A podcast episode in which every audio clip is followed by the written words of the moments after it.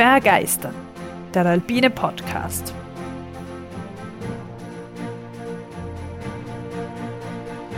Wir tauchen ein in die Faszination der Berge und der Natur. Wir stellen euch die großen Abenteurer und Grenzgängerinnen vor. Wir bringen denkwürdige Momente und kulturgeschichtliche Hintergründe in euer Ohr. Wir wollen euch begeistern. Hallo an alle Zuhörerinnen und Zuhörer und hallo an dich, Tobias. Ja, hallo, auch von meiner Seite. Herzlich willkommen. Stellt's euch vor, stell dir vor, Tobias. Der Alltag besteht nur aus Gehen. Aus Gehen, Gehen und Gehen. Auf Zelt aufstellen, essen, schlafen, Zelt abbauen und wieder gehen, gehen und gehen. Und das für ungefähr sechs Monate. Kannst du dir das vorstellen? Ist das Freiheit? Das ist anstrengend? Es klingt auf der einen Seite, muss ich sagen, sehr verlockend, beinahe himmlisch, auf der anderen Seite aber auch bretthart. Bretthart, ja. Das stimmt. Es gibt sicher schöne und brettharte Seiten an dieser Unternehmung, über die ich reden möchte. Ich glaube, du kannst es dir eh schon denken, weil ich es ja ausnahmsweise vorher verraten habe. Heute geht es nämlich um den Pacific Crest Trail in den USA unter Insidern und jetzt unter euch, weil wir sind jetzt ja alle Insider, auch PCT genannt, heißt offiziell aber Pacific Crest National Scenic Trail und es ist eben ein Weitwanderweg in den USA. Einer der bekanntesten Weitwanderwege der USA. Der ist, wenn man ein halbes Jahr dafür braucht, natürlich ziemlich lang. Und zwar ungefähr 4265 Kilometer. Das sind 2650 Meilen weil dort wird natürlich alles in Meilen angegeben. Also über 4000 Kilometer, die man da auf den eigenen Füßen mit schwerem Rucksack zurücklegt. Ja, Wahnsinn. Ja, finde ich auch. Fasziniert mich schon, muss ich sagen. Und äh, wo liegt der PCT jetzt? Der verläuft äh, parallel zum Pazifischen Ozean und führt entlang der Gebirgskämme der Sierra Nevada und der Kaskadenkette der Cascades Range. Also quasi, wenn man jetzt sich die Karte anschaut, ja, unten nach oben, oben nach unten, parallel zum Pazifik. Ein bisschen inland. Nicht in der Mitte des amerikanischen Kontinents, sondern schon an der Westküste, aber dort halt bei der ersten Bergkette, die da, wenn man jetzt eine Karte anschaut, erspähen kann. Was sind da die Bundesländer neben Kalifornien, die man da so Die Bundesstaaten, Bundesstaaten, die man passiert, das sind eben Kalifornien, ein sehr großer Teil. Kalifornien ist einfach ein sehr, sehr großer Bundesstaat, sehr vielfältig auch. Dann noch Oregon und ganz im Norden kommt man nach Washington State. Also echt nur drei? Es sind tatsächlich nur drei Bundesstaaten, okay. ja, für das, dass man so weit geht. Ja, USA ist groß.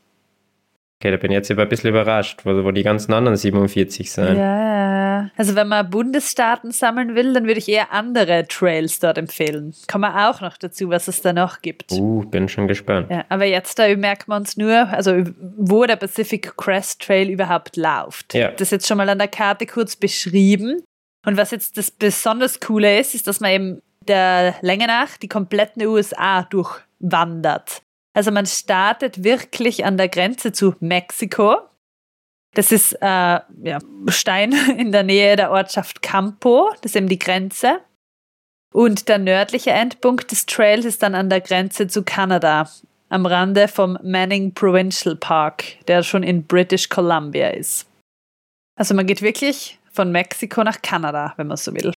Muss man sich mal auf der Zunge zergehen lassen. Das ist arg weit, ja. Äh, kann man das, äh, hast du das gemacht oder kann man das auf Europa mal ummünzen, was die gut 4000 Kilometer dafür Distanz wäre? Wenn wir in Graz starten, weil wir da sind. Okay, starten wir in Graz. Wohin können wir denn da gehen? Und wir gehen jetzt nach, nach Tromsø, nach Nordnorwegen.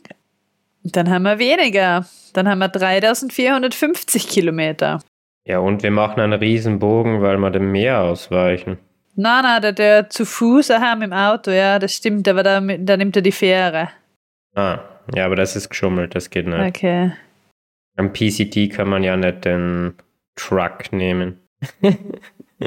Na, es passt ja, ist ja wurscht. meine, du kannst da mal schauen, was äh, London, St. Petersburg zum Beispiel, ich meine, das hat wieder, oder Paris, St. Petersburg, das hat zu wenig, glaube ich. Ich bin gerade bei Madrid, Moskau. Also sogar wenn man in Europa vergleicht, von Madrid in Westeuropa bis nach Moskau wären es weniger Kilometer. Da sind wir unter 4000. Also es ist wirklich weit. Wirklich cool. weit. Cool, cool, mhm. cool. Mhm. Aber man macht natürlich nicht nur Strecke, sondern auch Höhe. Eine erhebliche Anzahl an Höhenmetern, die sich da natürlich zusammensammeln. Der höchste Punkt am Trail, der ist tatsächlich über 4000 Meter. Also das ist schon ein beachtlicher Berg eigentlich, wäre das bei uns. Höher als der höchste Berg Österreichs. Und diesen höchsten Punkt passiert man am Forester Pass in Kalifornien. Also der Punkt ist der Pass, nicht der Berg. Der Pass, ja. Okay. Genau, das ist der Pass. Na. Gipfel kann man dazu machen, zum Beispiel den Mount Whitney, das ist der höchste Berg der USA außerhalb von Alaska. Aber wirklich der Trail läuft nur über den Pass. Ich meine, nur Anführungszeichen. Ich glaube, es ist trotzdem bretthart, wie du gesagt hast. Aber ja, das ist der höchste der Pässe. Und der Pass ist beim Mount Whitney. Na, das ist weiter oben. Ah, das, also okay. schon in der, in der High Sierra in Kalifornien. Okay. Ein erheblicher Teil des Pacific Crest Trails verläuft durch Gebiete, die in den USA als Wilderness Area, National Monument oder auch als National Park ausgewiesen sind. Also sehr viel schöne Natur, sehr viel geschützte Natur. Man geht dann zum Beispiel durch den Yosemite Nationalpark, der ist bekannt, oder auch durch den Crater Lake National Park in Oregon. Wenn man vom PCD spricht, kommt man fast nicht herum, auch vom unter Insidern CDD und AT, also über diese zwei Trails zu sprechen. Und zwar sind es der Appalachian Trail und der Continental Divide Trail. Das sind zwei weitere Weitwanderwege in den USA. Somit hat man die drei großen Weitwanderwege der USA besprochen. Uh. Ja, ja. Und der Continental Divide Trail, der geht im, quasi in der Mitte des Kontinents. Heißt ja Continental Divide, weil das die Wasserscheide von den USA ist. Westlich davon entwässert das Land äh, Richtung Pazifik und östlich davon Richtung Atlantik. Spannend. Und ja, der geht eben da in den ja, Rocky Mountains und von dem gibt es auch eine Fortsetzung in Kanada, Hm. dort als Great Divide Trail bekannt. Vielleicht können wir noch einmal drüber sprechen. Vielleicht. Na, wer weiß.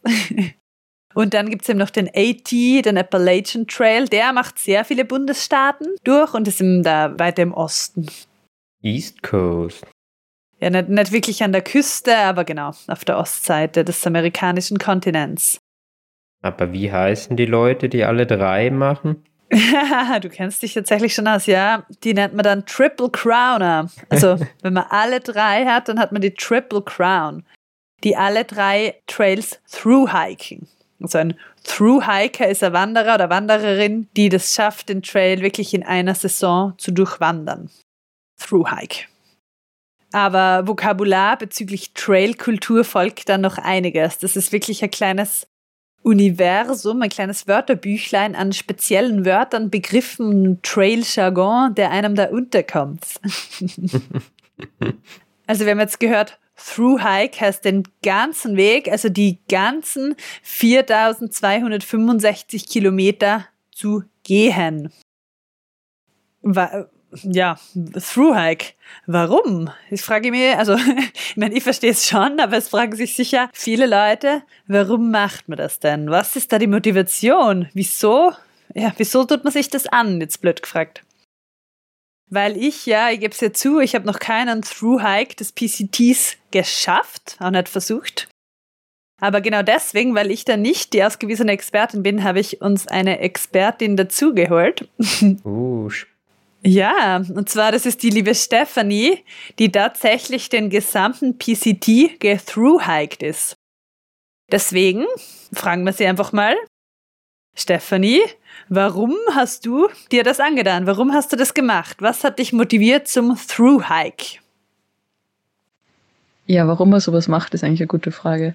Also bei mir war es so, dass ich im Yosemite auf Urlaub war und da von dem Trailer gelesen habe. Und ich habe dann ein bisschen recherchiert und habe das schon ziemlich cool gefunden. Und ich bin ja prinzipiell gern am Berg unterwegs und war schon immer wandern gewesen, mehrtägig mit meinen Eltern und so. Und nachdem ich dann mit dem Studium fertig geworden bin, hat das irgendwie ganz gut dazu passt, da ein Jahr oder ein halbes Jahr Pause zu machen und den PCT zu gehen. Und im Endeffekt finde ich einfach die, die Freiheit, die man hat, ist einfach genial. Also, dass man einfach schlafen kann, wo man will und so weit gehen kann, wie man will. Und es ist die Community am Trail einfach ein Wahnsinn. Und das sind auf jeden Fall Gründe, warum man sowas machen sollte. Ja gut, ja spannend. Die Freiheit, sagt sie ja. Das äh, würde ich so unterschreiben. Kann ich mir gut vorstellen. Schön. Danke, Steffi. Aber jetzt haben wir uns mal kurz eben gefragt, warum man das macht. Aber wie ist man überhaupt darauf gekommen, da so einen Riesenwanderweg zu installieren? Die Idee hatte nicht die Stephanie, aber auch eine Dame. Und zwar die Catherine Montgomery, die man seitdem auch als die Mutter des Pacific Crest Trails kennt oder so bezeichnet. Und erste True Hikerin? Fragezeichen. das war sie nicht. Na, die hat die Idee genannt. Es gibt den ersten Beleg dazu in einem Buch von einem Herrn namens Joseph Taylor Hazard. Der hat 1946 ein Buch veröffentlicht das heißt Pacific Crest Trails, also Plural. Da ging es noch nicht um einen speziellen Wanderweg, sondern um die Wege dort. Und der Hazard, also der Autor, selber, der selbst ein begeisterter Bergwanderer ist, gibt an, dass die Catherine Montgomery die Idee geäußert hat, bei einer Veranstaltung des Mount Baker Clubs, also einem der alpinen Vereine dort, im Jahr 1926, Zitat, einen hochverlaufenden Wanderweg über die Gipfel unserer westlichen Berge mit Wegmarkierungen und Schutzhütten von der Grenze zu Kanada bis zur Grenzlinie von Mexiko. Den hat sie vorgeschlagen. Also das war die erste, die wirklich diese Idee geäußert hat, dass das doch also sich überhaupt denkbar war, dass man da einen Weg macht und nicht jetzt da viele Trails und es ist ja schön, dass es viele Wanderwege gibt, sondern ein Weg, durchgängig, durchgängig markiert. Das finde ich schon cool. Cool, und das schon vor fast äh, 100 Jahren. 1926, ja. Wahnsinn. Die Mutter des Pacific Crest Trails. genau, deswegen ist sie ja die Mutter. Also so hat die Catherine Montgomery sich das gedacht. Aber jetzt noch einmal genau, Steffi, wie bist du drauf gekommen, dass du das jetzt genau gehen möchtest? Ja, ich habe eh schon kurz erwähnt, ich war da im Yosemite auf Urlaub und da war immer JMT angeschrieben mit, keine Ahnung, 210 Meilen oder sowas. Und dann habe ich mich gewundert, was das ist und habe mal gegoogelt und bin dann draufgekommen, das ist der John Muir Trail. Und dass dieser John Muir Trail, der ist eben, der startet im Yosemite und endet am Mount Whitney. Und dieser Muir Trail ist quasi ein Abschnitt vom PCT. Und ja, habe dann halt die Recherchen weitergeführt und ähm, bin dann eben auf den PCT gekommen. Das ist aber auch schon zehn Jahre vorher passiert. Und dann ist das Ganze mal eine Zeit geschlummert. Ja, sehr cool. Also mhm. ich finde, einerseits haben wir über den John Muir, haben wir ja schon einmal ein bisschen so drüber gestolpert in einer deiner Folgen. Genau, wie wir über die Nationalparks gesprochen haben, Folge 12. Und besonders interessant finde ich, dass ja oft bei so Unternehmungen der Samen sehr früh gesät wird und der dauert dann, er keimt und kommt. Ja, und, ja. schlummert oft noch unter der Erde und bis er dann zu einem genau. Pflänzchen heranwächst. ja. Da finde ich echt cool, dass du das dann einfach durchgezogen hast, Steffi. Also einfach, aber wirklich, ja, den Traum wahr gemacht. Das finde ich ja. super. Sehr cool, ja. Aber seitdem die besagte Catherine Montgomery diese Idee geäußert hat, war es natürlich ein weiter Weg bis heute. Probleme natürlich, weil der Weg einerseits durch verschiedene Bundesstaaten geht, wo wieder verschiedene Gesetze herrschen, verschiedene Zuständigkeiten, dann geht der Weg teilweise auf Privatgrund und so weiter und so fort. Also man hat da natürlich einige Hürden zu bewältigen, bevor man wirklich von diesem durchgängigen Weg sprechen konnte. Heute wird der Pacific Crest Trail vom US Forest Service im Auftrag der Vereinigten Staaten betreut. Diese Betreuung wird vom National Park Service, dem Bureau of Land Management, dem California Department of Parks and Recreation und der Pacific Crest Trail Association unterstützt. Ja, das klingt jetzt so trocken, aber im Prinzip muss man sich bei solchen Mega-Projekten echt vorstellen, da gibt es eben die Zuständigkeitsbereiche und alle müssen irgendwie das Gleiche wollen und das Ziel verfolgen und darauf hinarbeiten.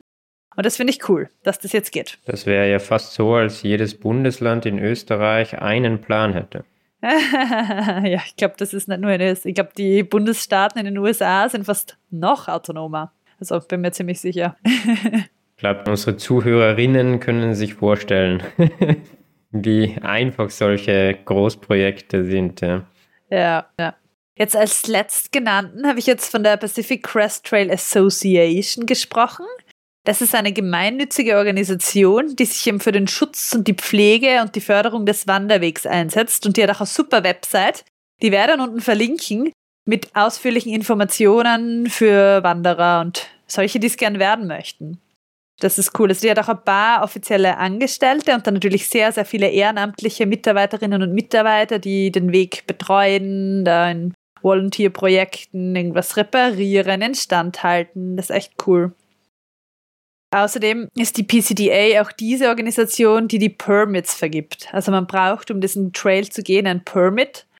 Und was dort auch im Vergleich zu gewissen Trails in Kanada besser ist oder einfacher für die, die das gehen wollen, ist eben, dass man bei der PCDA wirklich ein Permit für den gesamten Trail bekommen kann. Auch gratis. Ich glaube, das sollte man da nochmal ein bisschen herausstreichen. Das ist wirklich sehr unterschiedlich zu allem, was wir hier in Europa kennen. Denn wenn wir in Europa hier irgendwo in Österreich eine Wanderung machen wollen, dann geht es recht spontan und wir fahren am Freitagabend wohin und sind dann von mir aus zwei Tage unterwegs und kommen dann wieder zurück. Und das geht dort prinzipiell nicht, nicht nur aufgrund von der Länge von dem Weg, der ja einiges an Vorbereitung bedarf. Ich glaube, da hören wir sicher noch was davon. Ja. Aber äh, auch, dass du diese Permits, also äh, ja, sagt man, eine Erlaubnis brauchst, dass du diesen Weg einfach gehen darfst. Und da muss man sich meistens schon einige Monate vorher darum bemühen, dass man so einen überhaupt kriegt. Absolut, ja. Das ist halt in den USA bei solchen beliebten Wegen offenbar nötig und in den meisten Gebieten nötig, dass man halt die Besucherzahlen irgendwie reguliert, weil ja, gibt es einfach mehr Leute und ja, die Natur ist natürlich zu schützen. Sind wir echt privilegiert, dass wir eigentlich so einfach so im Wald gehen können, ohne jetzt Backcountry Permit hin und sowas Permit her. Ja, wobei man, das ist ja immer ein zwei, schneidiges Schwert, denn ich glaube, bei uns gibt es auch einige Orte, die durchaus überlaufen sind und wo solches System eventuell helfen wird, aber natürlich, so haben wir halt die Flexibilität und die Spontanität. Ja, ne, natürlich. Aber ich weiß nicht, was besser oder schlechter ist. Ich glaube, das ich würde sagen, je nach Ort, wenn jetzt irgendwas sehr, sehr überfüllt ist, natürlich kann man sich das schon überlegen, dass die Leute, die dann dort sind, das wenigstens genießen können und nicht in Menschenmassen ersticken, versinken. Ja, bei uns gibt es ja überhaupt nicht. Ja, das stimmt. Jetzt. Das stimmt, ja. Ja, in, in den USA sehr wohl. Jetzt nicht nur beim PCD, sondern auch bei sehr vielen bekannten Bergen, die man besteigen möchte. Gut, aber gehen wir wieder zurück zum Thema des PCTs. Wir können ja später noch über die Permits reden, wenn du möchtest. Was ich beim PCD ganz lustig fand, ist, dass ich, ja, habe ja gesagt, die offizielle Länge die von der PCDA, also von der Pacific Crest Trail Association genannt wird, ist 2650 Meilen.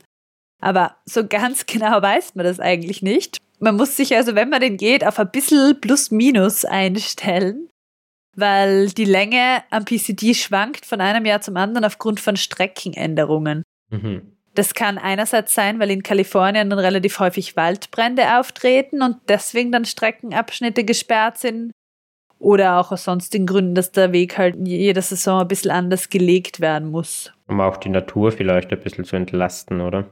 Das, ja, vielleicht spielt das mit rein, das aber macht auch Sinn. Und der BCD sei, sagt man, noch nie mit technischen Hilfsmitteln vermessen worden, dass man seine Länge ganz genau angeben könnte. Also mhm. man weiß es anscheinend wirklich noch nicht so. Und das begründet die BCDA damit, dass sie meinen, man kann angesichts der häufigen Streckenanpassungen nicht jedes Jahr die T-Shirts und Hinweisschilder neu drucken. ja. also es steht in den FAQs von, von, bei der BCTA, diese Angabe von 2650 Meilen sei etwa auf 10 Meilen mehr oder weniger korrekt. Okay. Ja. Finde nur lustig, dass so ein bekannter Weg irgendwie, dass man eigentlich gar nicht so genau weiß, wie lang er wirklich ist. er passt wieder dazu, wie relativ alles ist. Man möchte immer so exakte Zahlen und Daten und es ist fast ein bisschen so, wie du in der Folge über die Berghöhen gesagt hast und dann ist wieder ist wieder alles, was so wie ein hartes Faktum wirkt, doch irgendwie aufgeweicht, weil so viel weiß man dann doch nicht. Ja, für den Menschen in der Natur ist der eine Meter auf oder ab nicht so, ja, nicht so von Bedeutung, aber für die, die eine Brücke bauen, schon. ja, das stimmt. Kann man uns erinnern. Die überwiegende Mehrheit der Thru-Hiker gehen den PCT von Süden nach Norden, also 90 Prozent ungefähr. Das ist definitiv die beliebtere Richtung. Deswegen, wenn man jetzt irgendwie recherchiert und Daten und Streckenbeschreibungen sucht, irgendwelchen Wanderführern liest, ist es meistens in Süd-Nord beschrieben. Gibt es Leute, die es umgekehrt machen? Ja, die restlichen 10% wohl. Achso, hast du gesagt 90? Ja, genau, genau. Okay. Genau, also Nobo, Northbound. Die Pacific Crest Trail Association teilt den Wanderweg in fünf größere Regionen ein. Südkalifornien, Zentralkalifornien, Nordkalifornien, Oregon und Washington. Also da sieht man schon, dass Kalifornien einfach riesig ist, dass das gleich mehrere Teilregionen kriegt.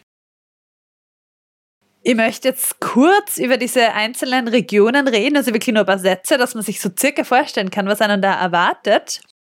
Und vielleicht sagt uns dann die Steffi wieder was dazu. ist immer so dumm, wenn man über was redet, wo man sich ja gar nicht auskennt. Bin ich froh, dass ich sie dabei habe. Nicht nur du. Ja, ich meine, ein paar Teile kenne ich ja auch. Dazu kann ich später noch kommen, aber nicht den ganzen und nicht am Stück. Also in Südkalifornien verläuft die Strecke zunächst durch eine Art Wüstenlandschaft bis zu den sogenannten Laguna Mountains. Der Trail streift kurz den Ansa Borrego Desert State Park, also wüstig und wüstig und führt dann über kleine Gebirgszüge der San Jacinto Mountains, die San Bernardino Mountains sowie die San Gabriel Mountains. Dann geht's in einem weiten Bogen entlang der westlichen Mojave-Wüste. Die kennt man auch, oder? Mojave hört man öfters. Betriebssystem bei Apple, oder? ja, da gibt's ja einige von den Regionen, ja, die du jetzt auch immer so Kalifornien. Absolut, ja. Und dann erreicht der PCD die südlichen Ausläufer der Sierra Nevada. Dann sind wir in Zentralkalifornien, da schaut die Landschaft schon ganz anders aus. Also vorher haben wir ja noch von Wüste gesprochen. Jetzt führt der Wanderweg über weite Strecken durch das von Granitgestein geprägte Hochgebirge der Sierra. Wobei er sich zeitweilig mit dem von der Stephanie schon genannten John Muir Trail überschneidet. Ganz ein anderer bekannter Trail. Auf seinem Weg nach Norden überquert der PCD acht nennenswerte Gebirgsbässe, mit einer Höhe von mehr als 11.000 Fuß. Also die reden ja immer von Feet und dann ist 11.000 Feet halt so ein Benchmark. Das ist circa 3.353 Meter. Mhm. In unseren Maßen ist das jetzt nicht gerade so eine signifikante Zahl, aber jedenfalls acht hohe Bässe. Eben der höchste, von dem haben wir kurz schon geredet, der über 4000 Meter hoch ist, ist der genannte Forester Pass der damit auch der höchste Punkt des gesamten PCT ist. Mhm. Mit dem Sequoia und Kings Canyon National Park sowie dem Yosemite National Park durchquert der Weg auch in diesem Abschnitt die ersten drei von insgesamt sieben Nationalparks, die auf der Strecke liegen. Sowie der klingende Name Yosemite, wer kennt das nicht? Sequoia, also diese großen Bäume. Yosemite haben wir ja auch schon einmal kurz geredet. Ja, in der Boulder-Folge haben wir einen ganz berühmten Boulder von Yosemite besprochen. Ja, der war sogar das Episodenbild. Ja, aber der ist äh, nicht Midnight am PCT. Lightning. Also alle PCT True Hiker oder Section Hiker, ihr kommt dort nicht vorbei und könnt den Boulder nicht einfach beim Vorbeigehen machen. Ja, genau. Also der PCD geht durch den Yosemite Nationalpark, ja, aber nicht durchs Yosemite Valley, weil er geht einfach hinten. Der Nationalpark ist ja viel größer als dieses typische Valley, was man so kennt aus irgendwelchen Dokus und es auch relativ überlaufen ist, das Valley, und hinten ist quasi nichts los. Es ist immer lustig, diese Kontraste. In Nordkalifornien dann erreicht der PCD den südlichen Teil der Kaskadenkette oder Cascades das ist eine von Vulkanen geprägte Gebirgsform. Geht's wieder durch einen Nationalpark, den Lassen Volcanic National Park. Aber keine aktiven Vulkane, oder? Na, na, na, na, na. Also Hiker müssen sich da nicht mit Lava rumschlagen. Na, na das wär's ja. Nein, man muss oft äh, River Crossings machen. Also Wasser passieren, aber keine Lavaströme passieren. Lava River Crossing. Oh Gott, das wär's ja. ja. Na, dann gibt es da noch, also natürlich viele bekannte schöne Berge, aber die bekanntesten sind die Trinity Alps und der Trinity Alps Wilderness. Und dann steigt man auf in die Siskiyou Mountains. Ich weiß nicht genau, wie man es ausspricht. Das wirkt mir so indianisch, das Wort. Dort ist dann die Grenze nach Oregon. Der Streckenabschnitt in Oregon dann ist der kürzeste und auch der, der die wenigsten Höhenunterschiede macht. Also quasi der entspannteste, wenn man so will. Mhm. Der Weg führt an zahlreichen Vulkanen vorbei, geht durch den bekannten Crater Lake National Park. Ist wirklich schön. Da hat man dann wieder zuerst sehr, sehr viel Wald und dann ein Highlight dieser Vulkankrater mit dem superblauen See drin. Das ist wirklich lohnend. Und dann kurz vor der Grenze nach Washington ist man nahe des Mount Hood, also das ist der höchste Berg Oregons. Ja, ah, okay. So wie Robin Hood. Genau. okay. Dann ist dort die bekannte Brücke namens Bridge of the Gods über den Columbia River. Oh, klingt über mächtig. Den geht man absolut und das ist nämlich die Grenze zum Bundesstaat Washington. Hm.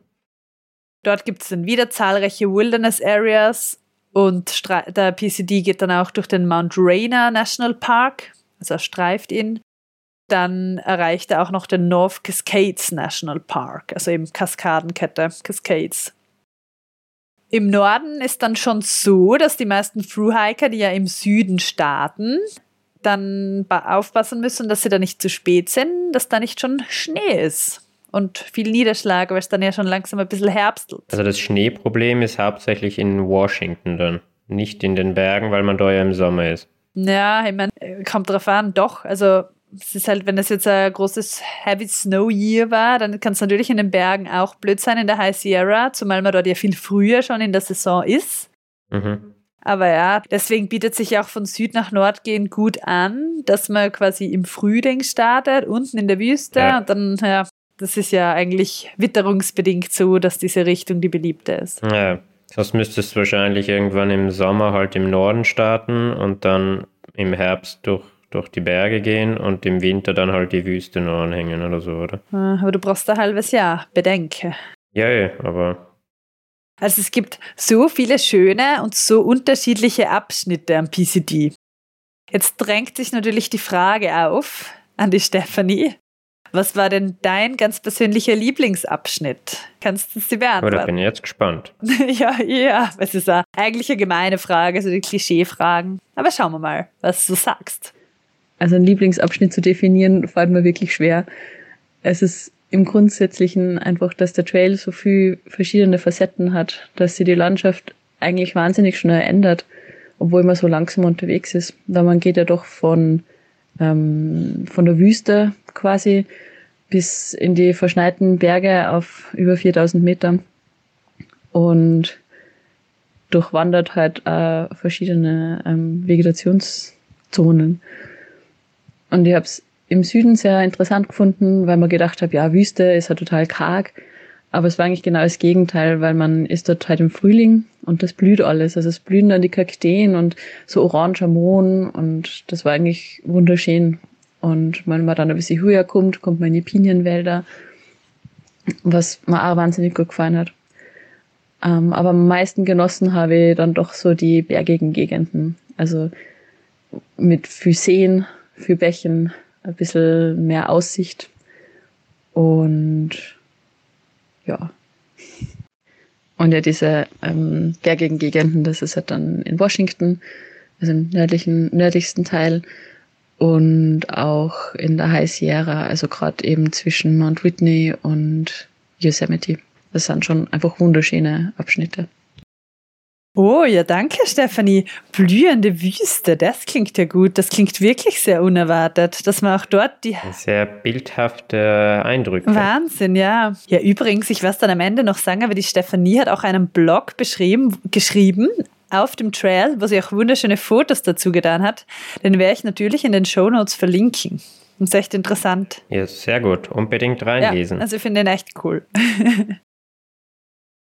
aber man geht den Trail ja nicht nur für die Natur. Also natürlich ist es ein großer Teil, aber man geht den Trail auch wegen der Menschen und wegen den Erlebnissen mit anderen Hikern. Es ist nämlich so, grundsätzlich wird der PCD von unterschiedlichsten Arten von Wanderern genutzt. Vor allem in den Nationalparks gibt es natürlich viele Wochenendsausflugsgäste, die auch Teile des PCD für kürzere Wanderungen genießen. Aber dazu zu unterscheiden sind eben, wie die Stephanie, die stolzen Thru-Hiker, die wirklich den ganzen Weg gehen. Und wenn jetzt manche Wanderer nur kleinere Teile gehen, bezeichnet man die als Section Hiker. Ich glaube, du hast das vorher schon mal kurz angerissen, diesen Begriff, damit wir das jetzt verstehen. Also Section Hiker wandert halt nur ein Stück vom PCD. Es gibt aber auch Section Hiker, die dann in mehreren Jahren hintereinander eine Reihe von Abschnitten wandern, sodass sie dann irgendwann einmal den gesamten PCD gewandert sind. Und wie ist es dann? Ist aber trotzdem kein Through-Hike. Nein, nein, das muss schon in einer Season sein. Werden dann Section-Hiker, also wird das Wort auch als, ja, manchmal ein abwertend? bisschen. Ja, abwertend. Nein. Das habe ich jetzt gedacht, dass du das fragst, weil du es vorher so verwendest. Nein, ich glaube nicht. Müssten wir die Steffi einfach. Nein, ist halt was anderes. Ich meine, man sieht schon bei den Leuten einfach, wie professionell die daherkommen. Ich würde mal sagen, es gibt professionell ausgerüstete Section-Hiker, die sportlich ausschauen aber auch unsportlich ausschauende vielleicht. Und bei den Through-Hikern sind wohl doch die meisten, das sieht man irgendwie, dass die das schon länger machen und da wissen, was sie tun. Vielleicht so. Ja, ein bisschen intelligenter vielleicht alles zusammengestellt haben und nicht mit dem 30 Kilogramm genau, Rucksack genau. durch die Gegend klatschen. Ja, das sieht man schon, kriegt ihr einen Blick dafür. Klassischer Section. ja. Ah ja, entschuldige, es ist ja nicht negativ.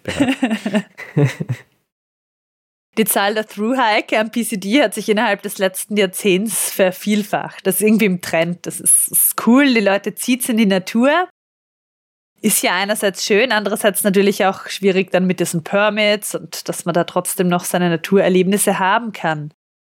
Laut der PCTA, also der Pacific Crest Trail Association, lag die Zahl von Through-Hike Permits im Jahr 2019 bei 5441. Oh, wow. So Permits. 2020 hat dann die BCDA wegen Covid-19 gesagt, na, man soll nur lokale Wanderungen machen und hat eben deswegen keine Permits ausgegeben. 2021 hat sie dann aber wieder 4417 Permits ausgegeben. Gibt es da ein, also wie ist die Zahl gewählt? Das wirkt jetzt ein bisschen willkürlich, also wie kommt man drauf? das ist spannend, das weiß ich ehrlich gesagt nicht, wieso sie das genau so. Aber ich meine, wir wissen ja nicht, wie viel den Through-Hack dann geschafft haben. Da gibt es schon irgendwie Versuche, das zu erheben, aber das ist. Aber es gibt auch ein ja Limit für diese True Hike Permits. Es gibt ein Limit, genau. Und man hat am Anfang ist das so eine Lotterie tatsächlich, wo man eine Nummer kriegt. Du kennst das ja von anderen Permits. Und dann möchte man natürlich eine niedrige Nummer haben, dass man früh wählen kann.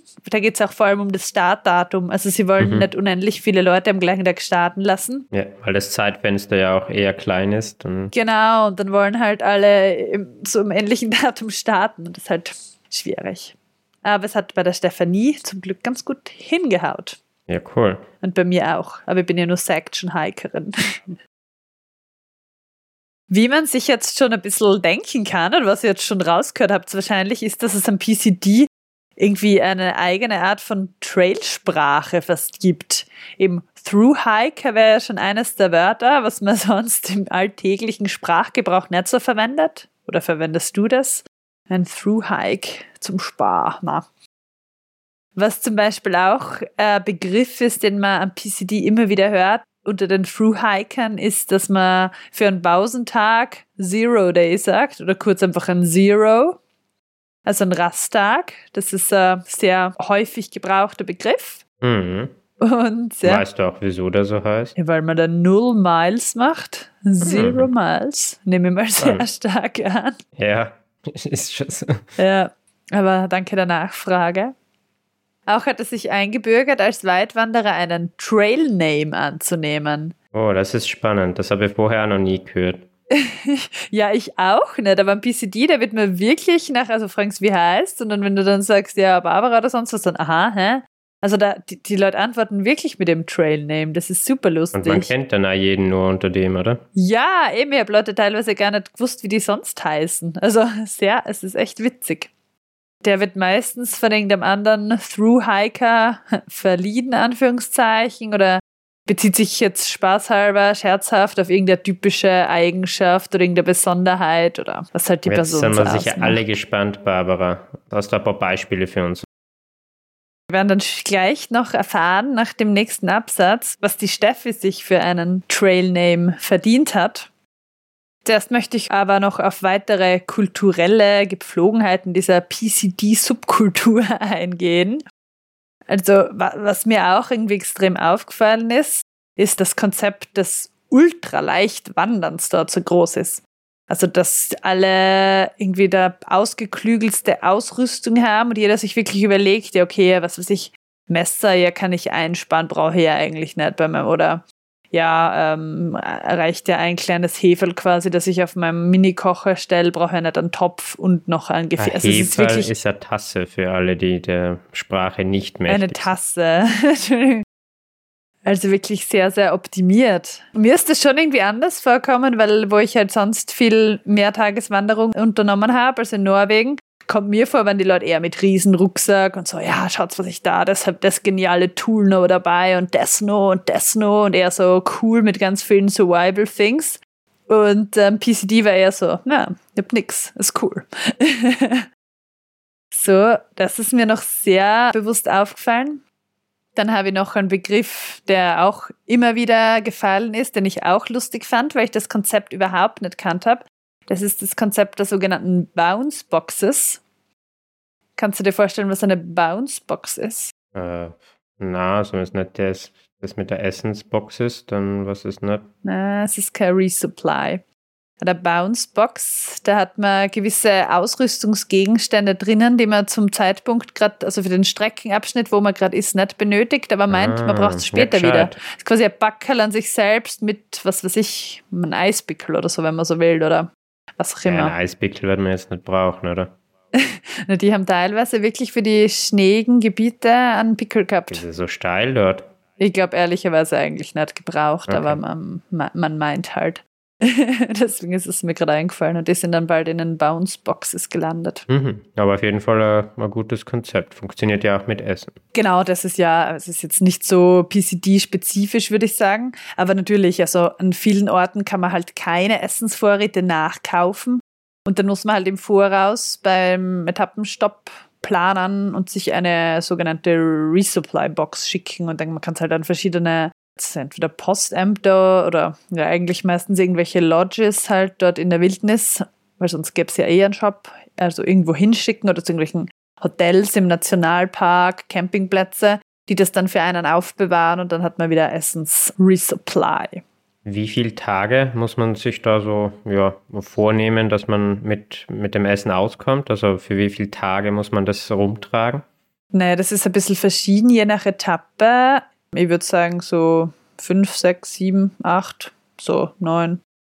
Also nicht mega lang, aber schon ein bisschen. Kommt auch darauf an, wie schnell du bist, natürlich. Mhm. Und was sicher auch da zum Essen noch dazugehört, sind ja Gaskanister oder Gasflaschen. Ja, genau, genau. Weil ich tatsächlich Leute getroffen habe, die ganz äh, puristisch einfach auf warmes Zeugs verzichtet haben und nur Rohkost gegessen haben. Hm, okay, ja, das geht auch. Ja. Weil man hm. spart ja Gewicht.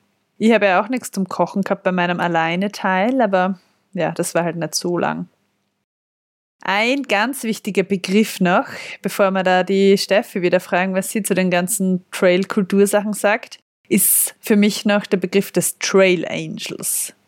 So Trail Angel, das ist wirklich ein Wahnsinn, das ist so ein Phänomen. Es gibt so viele nette Leute, also das sind Leute, die irgendwie einfach aus Nettigkeit den Hikern helfen in irgendeiner Hinsicht. Eben, Sehr man, cool.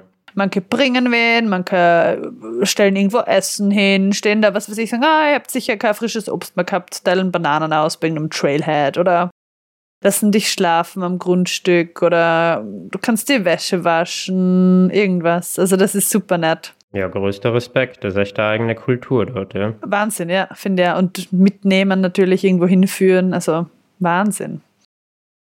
Manchmal kommt es auch vor, dass man einfach am Trail was sieht, was ein Trail Angel hingestellt hat, der aber nicht mehr da passt. Zum Beispiel irgendeine Kühlbox mit Getränken eben oder Essen oder ja, Obst. Und das ist dann Trail Magic. Da sagt man, das ist Trail Magic, ja. Jetzt habe ich da von diesen ganzen Trail-spezifischen Geschichten geredet. Aber ich bin ja, wie gesagt, nur eine Section-Hikerin obwohl das kein Schimpfwort ist, wie der Tobi fälschlicherweise gemeint hat. Deswegen wollte ich einfach mal die Steffi fragen, ob ja, Steffi, kannst du das bestätigen? Was sagst du zu der ganzen Trail-Kultur? Und eben, es interessiert uns jetzt natürlich schon blendend, brennend, was dein Trail-Name ist. Ja, also das ist wirklich so, dass die Leute dort wahnsinnig hilfsbereit sind. Und es sind einerseits die Trail Angels, die jetzt wirklich zum Beispiel ihr Haus öffnen und zur Verfügung stellen oder die ähm, und, und da schlafen teilweise 20, 30 ähm, Hiker dann in diesem Haus und ähm, fühlen sich, dürfen sich dort quasi wie zu Hause fühlen. Oder auch, wenn es jetzt einfach nur Leute sind, die einen Shuttle-Service anbieten oder so von einem Trailhead in einer, in einer Stadt. Da sind schon viele dabei, die da sehr viel ähm, an den Trail eben geben. Und es ist aber auch, Trail Angel ist ja nicht nur der Begriff für eben Leute, die das ähm, quasi die, die den Trail sehr gut kennen und da wissen, dass es diese Community gibt, sondern genauso auch für die, die halt trotzdem einfach stehen bleiben, obwohl sie nicht wissen, wer du jetzt bist oder was du machst. Und gerade mit denen war es dann teilweise echt lustig zu, zu quatschen, ähm, wenn sie die mit dem Auto mitgenommen haben zum Beispiel. Und die dann teilweise auch sehr baff sind. So, was, du bist in Mexiko weggegangen? Ähm, also es ist sehr lustig. Und ja, die Leute sind einfach mega hilfsbereit. Das ist faszinierend. ja, my Trail Name ist Hikerbox. Der ist entstanden, weil es gibt eben sogenannte Hikerboxen. Das ist quasi sowas wie bei uns die Verteiler. Also man kann Dinge in diese Boxen reinlegen, die man immer braucht. Das kann jetzt von Essen über Kleidungsstücke ziemlich alles sein oder andere Ausrüstung. Und andere Leute die halt was brauchen oder die halt können sie, sie das halt anschauen ähm, und wenn sie da was finden, können sie es einfach nehmen.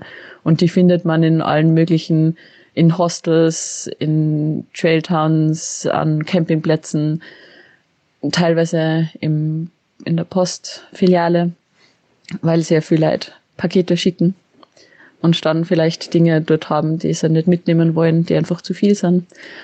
Und ich habe das Konzept sehr cool gefunden und haben wir da immer wieder ein paar Schätze gefunden in einer Hikerbox. So eins von den ersten Dinge, die ich mitgenommen habe, war zum Beispiel diese Toe Socks, also diese Inchinji Socks, also quasi Socken, die sind wie Fingerlinge für die Hände und habe die mal ausprobiert und bin dann ein Riesenfan davon geworden und habe nur mehr diese Toe Socks verwendet. Und genauso war auch Essen. Also ich habe teilweise die besten Mahlzeiten aus diese Hikerboxen gefischt. Und so ist dieser Name entstanden, ähm, weil ich die Hikerboxen sehr gefeiert habe. Bin ich jetzt Hikerbox. Aber Babsi, wie ist denn dein Trailname? Meiner, meiner ist jetzt nicht so lustig, aber den habe ich mir auch nicht selber gegeben. Naja, ich hieß halt Woodstock, weil äh, schlechtes Englisch, weil ich, weil ich keine, keine Wanderstecken gehabt habe. Und dann habe ich mir immer so ein Holzstecken genommen und das wandern dort alle mit Stöcken. Das ist ja lustig, weil da haben irgendwie, ja gut, Trailrunnen ja, aber sonst hat man das Gefühl, jetzt beim Bergsteigen, Stecken, ich weiß nicht, hat man irgendwie, ja. Ich habe nie so dann das ja keine Bedürfnis. River Crossings Genau, genau, genau. Und dort ist halt quasi ein Muss, Stecken zu haben. Macht ja auch Sinn, dass man das Gewicht irgendwie verteilt, glaube ich. Wenn man den riesen Rucksack und sonst ist halt alles nur auf den Beinen. Also ich glaube, das hat schon einen Grund, wenn der Großteil das hat, oder die, ach, eigentlich alle. In jedem Fall habe ich dann immer so ein Holzstecken gehabt und irgendwie, natürlich heißt das nicht äh, Stock, aber irgendwie haben sie mich dann äh, ja, Woodstock genannt. Und außerdem bin ich ein bisschen barfuß gewandert, weil warum eigentlich? Ja, meine Schuhe weh dann wahrscheinlich. Und dann hat das Bild noch besser gepasst. Ja. Eben, Hm. das sucht man sich ja nicht selber aus. Ja, und ich kann auch sehr bestätigen, was die Steffi gerade gesagt hat, dass einfach die Freundlichkeit der Menschen ein Wahnsinn war. Und ich könnte könnt die gleichen Geschichten erzählen, nur nicht so viele leider, von äh, Leuten, die mir einfach mitgenommen haben, zu Hause eingeladen haben, mit mir klettern gegangen sind im Yosemite. Und also es ist irgendwie cool, weil eben alles so offen sind und einem auch die Sachen irgendwie zufallen, was man von daheim gar nicht so gewohnt ist, wenn man mit offenen Augen über den Trail geht.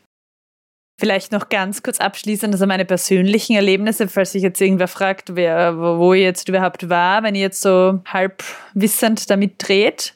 Es war nämlich so, dass ich mit der Steffi eben einen Teil vom PCD in Oregon gegangen bin, weil ich sie quasi besucht habe. Dann bin ich dort einen Teil mit ihr gemeinsam gegangen, unter anderem in diesen wunderschönen Crater Lake Nationalpark. Und danach bin ich noch selber, weil ich mir die großen Berge nicht entgehen lassen wollte, in die Sierra nach Kalifornien gefahren und bin dort eigentlich sehr spontan auf den Mount Whitney, den im höchsten Berg der USA, abgesehen von Alaska, gegangen. Der ist 4421 Meter hoch. Oh. Ja, der ist gar nicht so, das war ganz schön weit. Also ich habe das in einem Tag gemacht, weil ich halt nicht das Permit gekriegt habe, haha. Aber es war wahnsinns Glück überhaupt, dass ich ein Permit gekriegt habe, weil äh, ja kurz die Geschichte war halt am Vortag eigentlich ganz woanders noch, also ganz woanders, ein paar Stunden weiter im Norden bei so einem Tourismus-Shop, weil ich da irgendwie, glaube das Internet wollte oder so. Und dann haben mir die Mädels, die dort gearbeitet haben, gesagt, ja, ich soll doch mal schauen beim Whitney. Die Leute geben gerade die Permits zurück, weil sie irgendwie Angst haben vor dem Schnee oder Angst. Das war halt im Sommer, wann war Juli und es war, war noch recht viel Schnee. Und ja, das, wenn man das nicht gewohnt ist, jedenfalls haben die Leute ihre Permits zurückgegeben. Ich habe dann tatsächlich geschafft, für den nächsten Tag mir so eines dieser begehrten Permits zu krallen, die sonst halt Monate davor vergeben sind. Und bin dann halt ja, per Autostopp dahin gefahren in den Ort und habe mir noch so Mini-Steigeisen gekauft, so, also Microspikes für die Schuhe.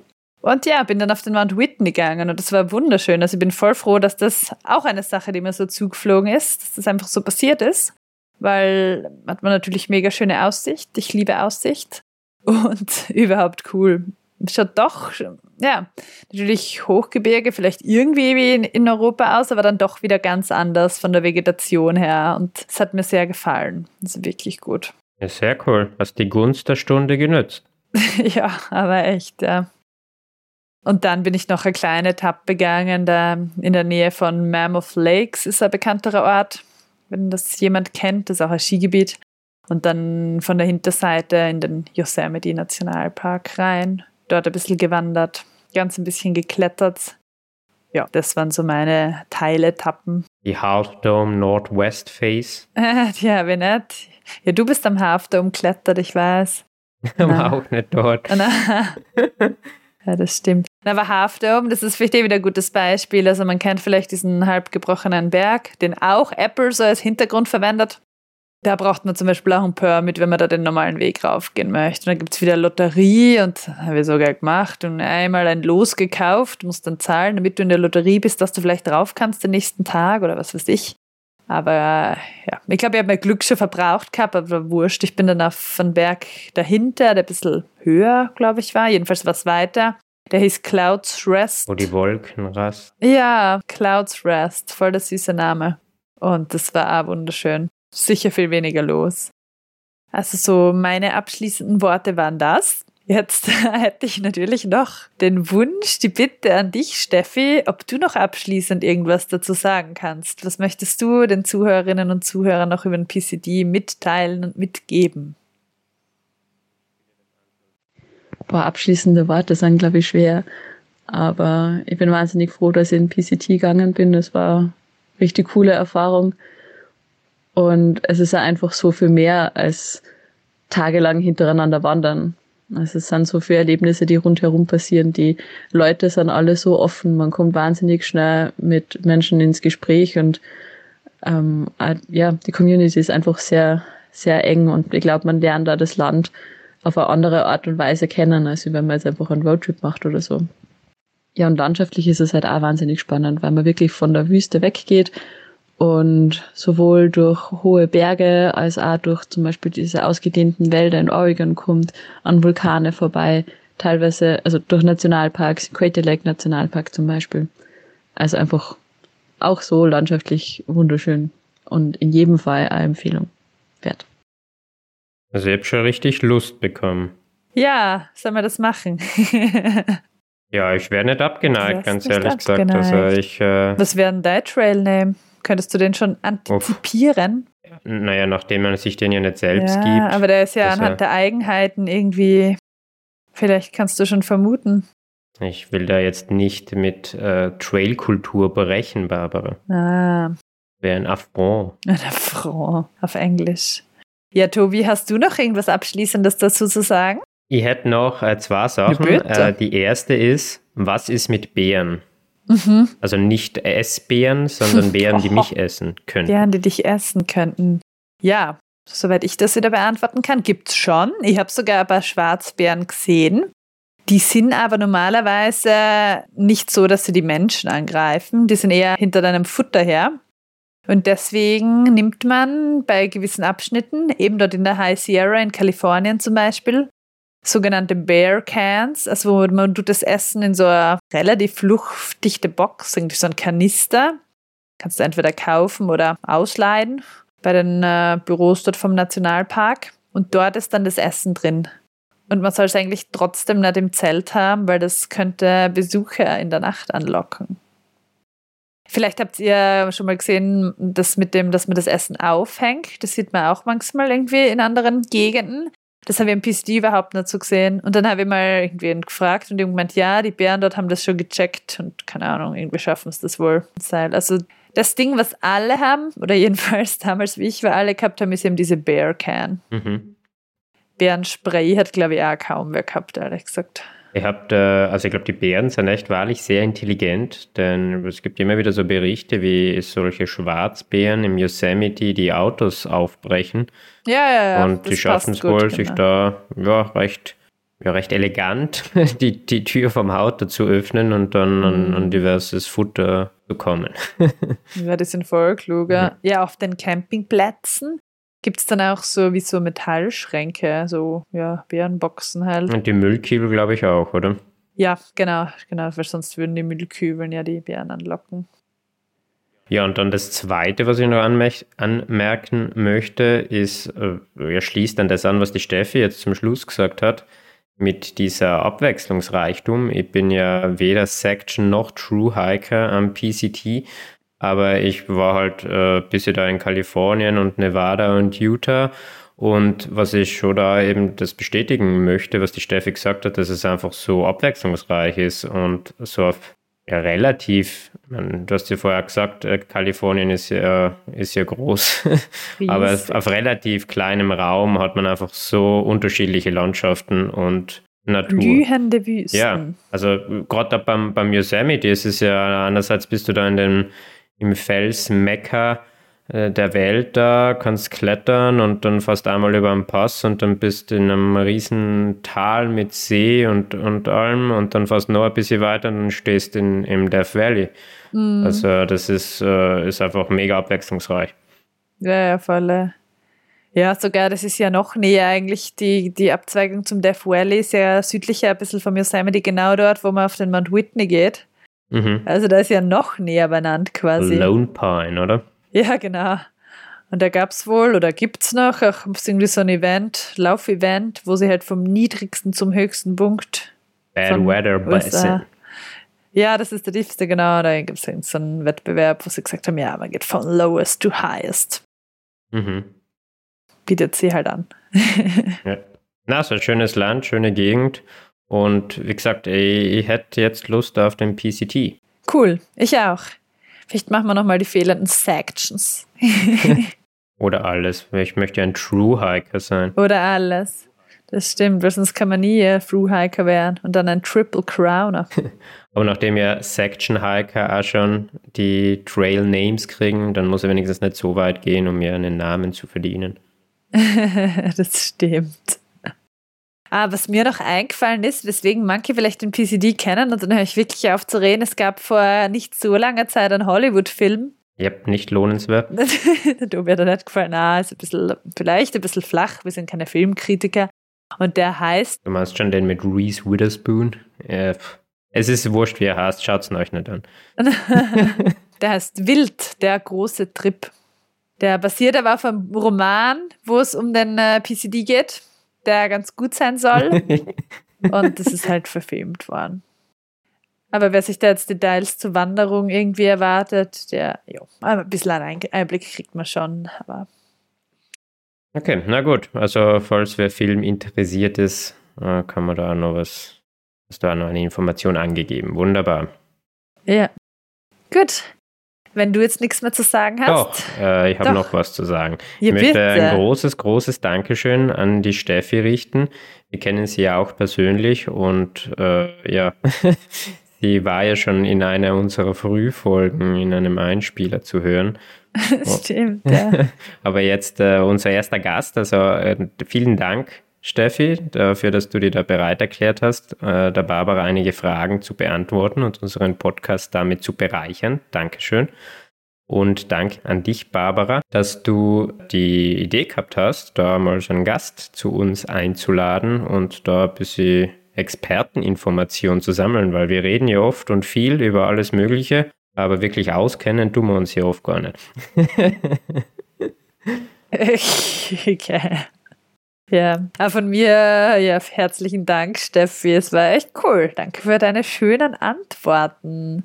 Wie gesagt, Steffis Blog ist dann unten verlinkt. Und in diesem Sinn Hab ich verabschiede ich mich dann. Yes. Dann bin ich still. Danke auch an unsere Zuhörerinnen und Zuhörer fürs Zuhören, fürs Dabeisein, fürs Mittracken, Wandern, Mitfiebern. Und hoffentlich haben wir nicht nur mich begeistert für den PCT, sondern auch einige unserer Zuhörerinnen und Zuhörer. Und ja, Dankeschön und hoffentlich bis zum nächsten Mal. Macht's es gut. Ciao. Ciao. Vielen, vielen Dank für die vielen Bewertungen auf den diversen Podcast-Plattformen in Form von Sternen und Rezensionen. Wir freuen uns wirklich mega darüber. Wer das noch nicht gemacht hat, der könnte das doch genau jetzt machen und uns bewerten. Vielen Dank. Und wenn ihr keine unserer neuen Folgen verpassen wollt, dann abonniert uns doch am besten einfach äh, in eurer App, am Smartphone oder direkt über unsere Website. Ihr könnt uns auch auf Social Media folgen. Auch dort halten wir euch am Laufenden über neue Folgen und was es sonst so zu berichten gibt. Wir sind präsent auf Facebook und Instagram, jeweils unter Begeistern. Wenn ihr den Überblick über alle Folgen oder ein paar Informationen zu uns haben wollt, schaut vorbei auf unserer Website begeistern.com. Besonders freuen wir uns immer, wenn jemand Kommentare zu einzelnen Folgen hat macht es bitte auf YouTube unter der jeweiligen Folge oder auch via Facebook oder Instagram unter dem jeweiligen Post zur Folge. Wenn ihr lieber etwas privater mit uns kommunizieren möchtet, dann schickt uns eure Rückmeldungen an kontakt.begeistern.com. Vielen Dank.